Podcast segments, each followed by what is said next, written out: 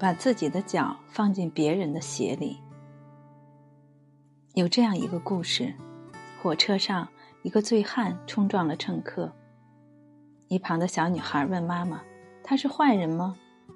妈妈回答说：“不，他只是不开心。”杀死一只知更鸟里有句话说得好：“你永远不可能真的了解一个人，除非你穿上他的鞋子走来走去。”站在他的角度考虑问题，把自己的脚放进别人的鞋里，只有这样，你才能设身处地的理解他人的感受和处境。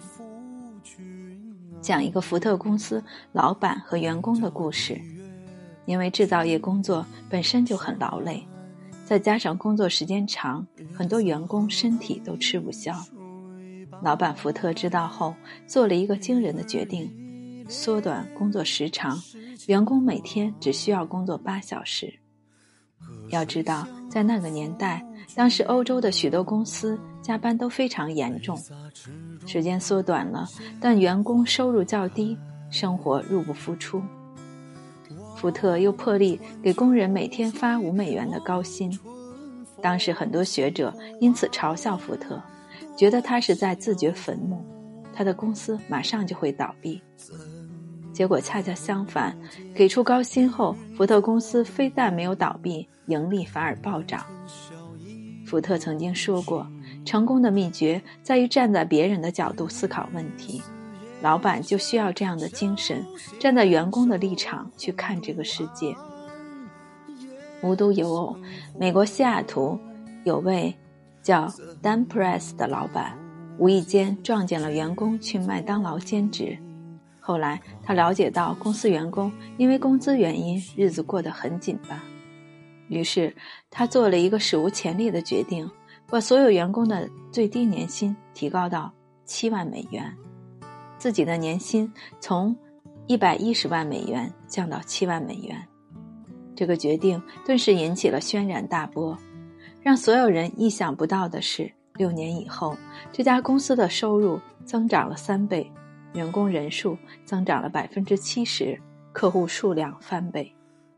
人心都是相互的，学会将心比心，方得人心。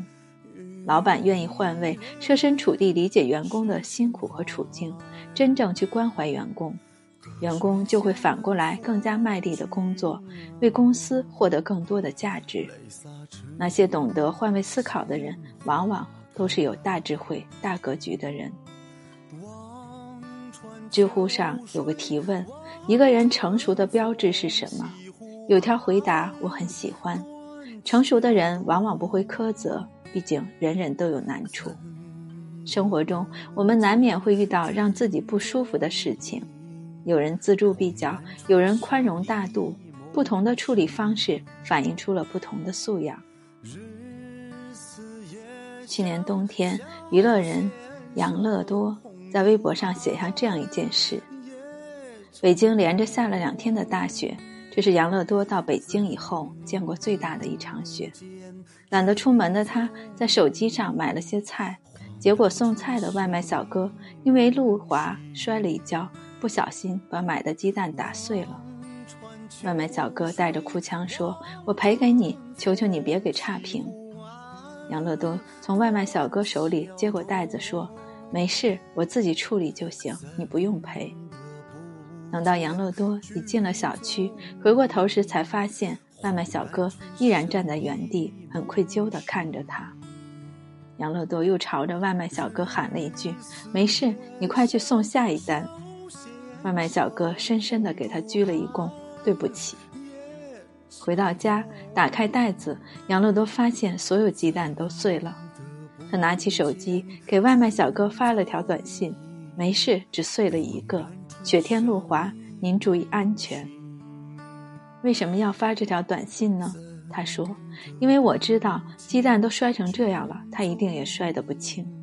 如果不是为了生活所迫，谁愿意冒着大雪、冰天雪地出来工作？世界上没有真正的感同身受，有的不过是学会换位思考的宽容。”懂得换位思考，理解人的难处，体谅人的苦处，忘记人的错处，心宽了，世界就温暖可爱了。前两天在短视频平台上刷到一条视频，感动许久。中国医学科学院肿瘤医院冯丽主任在忙碌了一上午以后，终于有空吃午饭。冯主任刚打开饭盒，扒拉了两口，助理就推门进来，说有外地患者来看病，着急赶车回家，问冯主任能不能帮他先看一下。冯主任听完，立马盖上饭盒，让助理赶紧带患者进来。事后，冯主任说，患者求医路上本来就不容易，再加上是从外地过来的，无论是在心理还是生活，负担一定很重。自己能做的就是尽力帮助他们，减轻一点负担。冯主任的一番话让我想起了陶勇医生。陶勇在公立医院坐诊时，不仅关心患者的病情，还会站在患者的立场考虑问题。每天下午五六点，他会自掏腰包给患者提供面包和矿泉水。